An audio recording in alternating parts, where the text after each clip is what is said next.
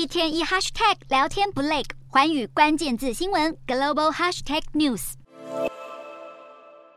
最近啊，通货膨胀四个字让全球各国的政府都很头痛哦，但是根据经济合作暨发展组织 OECD 最新的数据，其实 G7 国家五月整体来说，通膨年增率已经比前一个月还要下降了，来到了百分之四点六，这是二零二一年九月以来的最低水平了。但是我们看到啊，当美国、加拿大、法国、德国、意大利和日本这六个国家的通膨年增率都在五月份有降温的趋势了，可是却只有一个国家英国和其他主要已开发国家是背道而驰哦。英国的消费者物价指数五月还是比去年同期攀升了百分之七点九，甚至比四月还要高出了一个百分点。那大家可能会很好奇，难道是英国打击通膨的力道比较小吗？其实不是哦，英国央行已经连续升息了十三次，六月底更是一口气升息两码，把基准利率是调到了百分之五。但是英国的通膨还是压不下来，就连英国首相苏纳克最近都承认了，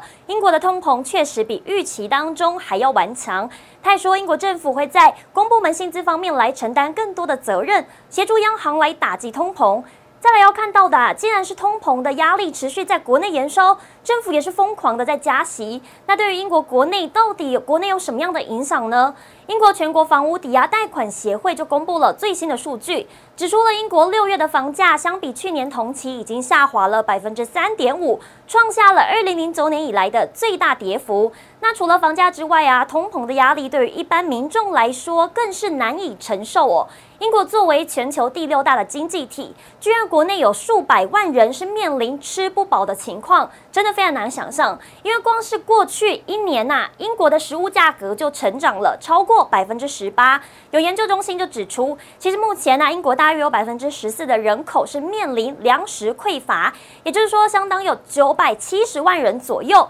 是吃不饱的、那其实，在十年前呢，英国国内的食物银行只有不到一百家。但是到了二零二一年，英国居然有超过两千家的食物银行，可见有多少人现在是因为缺钱来吃不饱。那目前呀，也有慈善机构就指出了，会造成有这样吃不饱的情况，主要就是因为英国社会保障失调，再加上通货膨胀持续严峻，才会让物价的涨幅几乎是吃掉了英国所有劳工的薪资增幅。